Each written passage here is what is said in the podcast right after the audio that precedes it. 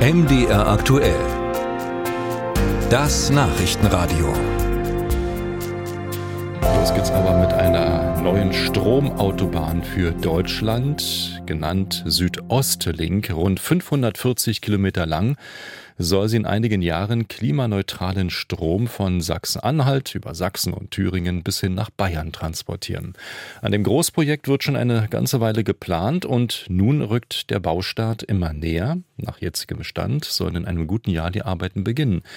So lange will der für den mitteldeutschen Abschnitt zuständige Netzbetreiber 50 Hertz aber gar nicht mehr warten und einzelne Baumaßnahmen schon früher angehen.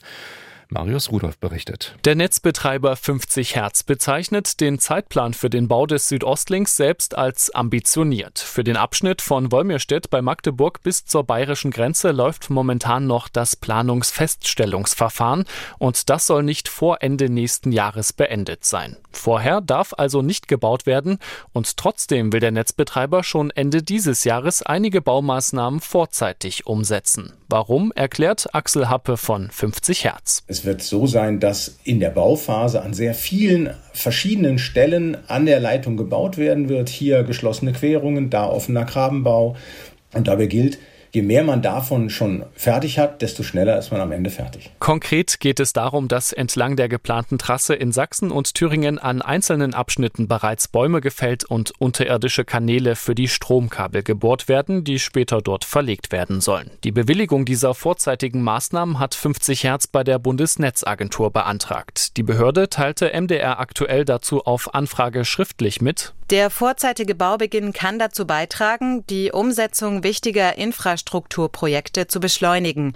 Es handelt sich dabei um ein bewährtes Instrument zur schnelleren Realisierung besonders komplexer Vorhaben. Die Bundesnetzagentur betont aber auch, dass die vorzeitigen Baumaßnahmen noch nicht genehmigt sind. Entschieden wird erst, wenn die Öffentlichkeitsbeteiligung für das eigentliche Verfahren durch ist, voraussichtlich im August. Aber selbst wenn die Bundesnetzagentur die Anträge bewilligt, muss 50 Hertz noch eine weitere Hürde nehmen, um mit den Arbeiten beginnen zu können. Der Netzbetreiber muss die Eigentümer der betroffenen Grundstücke um Erlaubnis bitten, erklärt Axel Happ. Wir haben parallel zu der Antragstellung mit der Ansprache der Flurstückseigentümerinnen und Eigentümer begonnen. Wir haben auch schon in großen Teilen auch schon Zustimmung erhalten. Aber auch mit der Zustimmung der Grundstückseigentümer bleibt für 50 Hertz ein Restrisiko, erklärt Wirtschaftswissenschaftler Joachim Ragnitz vom IFO-Institut in Dresden. Weil es dann hinterher eben herauskommt, die bauen da irgendwas und sie dürfen es nicht, weil die irgendwelche Einwände dort äh, stattfinden oder irgendwelche Bürgerproteste sind oder sonst was,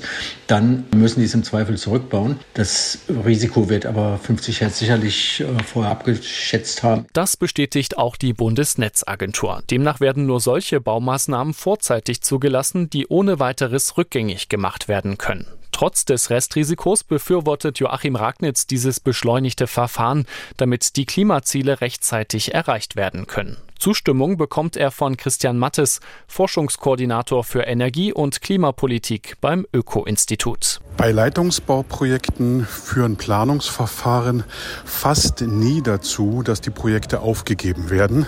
Aber Planungsverfahren brauchen Zeit und dauern oft lange. Deswegen ist der vorzeitige Baubeginn ein interessanter und wichtiger Kompromiss um die Prozesse zu beschleunigen. Heißt also, die Wahrscheinlichkeit, dass die Bundesnetzagentur die Anträge von 50 Hertz bewilligt, ist hoch und damit auch ein Baustart noch in diesem Jahr.